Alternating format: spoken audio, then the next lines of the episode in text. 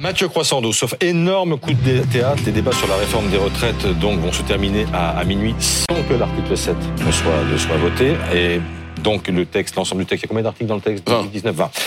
L'ensemble du texte ne sera pas entièrement examiné. Du coup, bah, que va-t-il se passer après? Ah bah alors, d'abord, tout le monde va prendre un peu de repos. Hein. Il y a ce qu'on appelle une semaine de vacances parlementaires. Et puis le projet de loi, il va partir au Sénat. Il sera le 28 février en commission et le 2 mars en séance publique. C'est comme ça que ça se passe. Pour tous les textes, on appelle ça la navette parlementaire. Un détail près, et non des moindres, c'est que le gouvernement a choisi une procédure particulière, vous savez, avec un article de la Constitution méconnu pour accélérer les débats, et que, compte tenu de l'obstruction, non seulement le texte n'a pas été examiné en entier, mais en plus, il n'y aura pas eu de vote sur l'ensemble du texte. Et qu'est-ce qui se passe dans ces cas-là? Eh ben, le texte qui est présenté au Sénat, c'est celui d'origine, celui qui a été rédigé par le gouvernement. Ah c'est comme si les débats à l'Assemblée n'avaient servi à rien.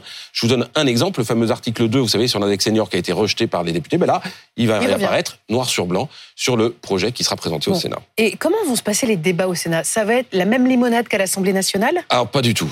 Parce que l'ambiance au Sénat est d'abord très différente de celle de l'Assemblée. Il y a beaucoup moins d'invectives, beaucoup moins de brouhaha. En revanche, les sénateurs sont des gens pointus qui font un très gros travail de fond. Ensuite, la représentation politique au Sénat n'est pas du tout la même qu'à l'Assemblée.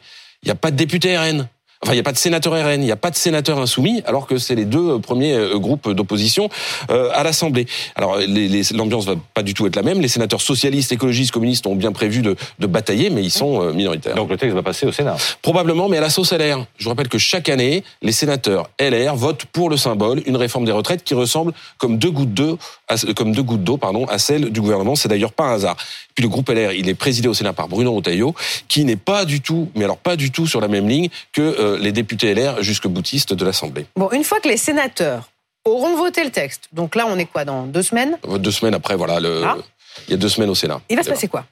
Ben, D'habitude, comme le texte, repart à l'Assemblée. Mais là, c'est ce qu'on appelle la seconde lecture. Mais là, compte tenu encore une fois de la procédure choisie par le gouvernement, on passe directement à l'étape finale qui s'appelle une commission mixte paritaire. Qu'est-ce que c'est? Sept députés, sept sénateurs à qui revient la charge de se mettre d'accord sur un texte commun, le texte final. Et ils sont choisis en fonction de leur poids politique. Il y a cinq sièges pour les LR, quatre sièges pour les macronistes, ça fait un début de majorité. Et puis enfin, il y a une dernière étape, là, c'est toute fin, c'est le vote final à l'Assemblée, c'est ce que veut le gouvernement, ce qu'espère le gouvernement, à condition d'avoir une majorité, sinon il sera obligé de dégainer le 49-3.